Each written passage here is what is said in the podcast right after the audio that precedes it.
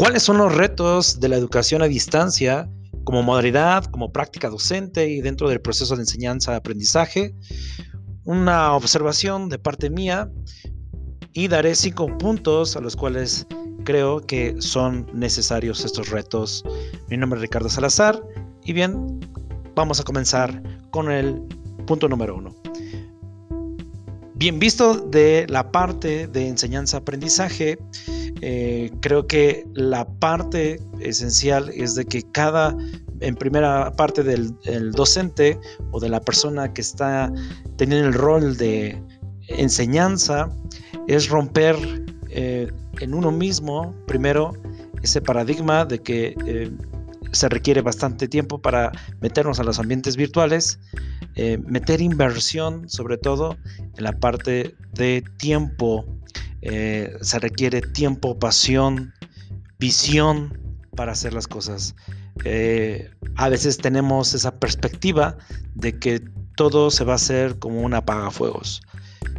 Esperamos a veces hasta que eh, simular de que en tal tiempo la pandemia o esta restricción de poder estar presencialmente, pues estamos esperando o especulando que va a volver toda la normalidad. Esto ya conlleva a tener ya un trabajo, estructuras, hacer pruebas para que podamos no solamente atacar este tiempo, sino ver a futuro qué es lo que va a pasar con las estructuras del mañana y sobre todo con la gente que se va a quedar enseñando en los, en los próximos años. La parte del docente, eh, nunca perder sobre todo la parte del humanismo. Em, Peter Ivanov habla sobre en su libro de Dream, Dream Virtuals referente a que los procesos, eh, las estructuras pueden ser autónomas, robots, lo que sea, pero jamás las personas van a ser Em, virtuales. Siempre va a haber esta parte de humanismo y no, no perderlo. Y sí, siempre acompañar, siempre dar esta compañía. Creo que nunca eh, eh, se va a perder esta esencia del humanismo. Del modo, el punto número 3, del modo del, eh, del discente, sí se requiere tener esta parte de carácter, de dominio, de control, de, eh, compromiso, cosas que a veces faltan en las personas que están aprendiendo.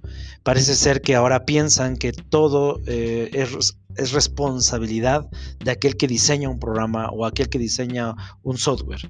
Si no lo entendí, no se entiende y siempre hay excusas en esta parte.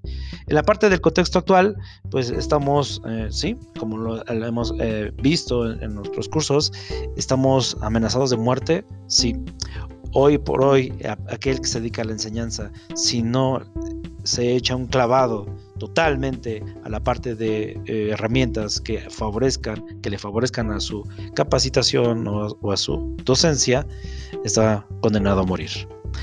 Pero bien, cierro con este último punto, el número 5. Está por retirarse la gente que tiene gran experiencia.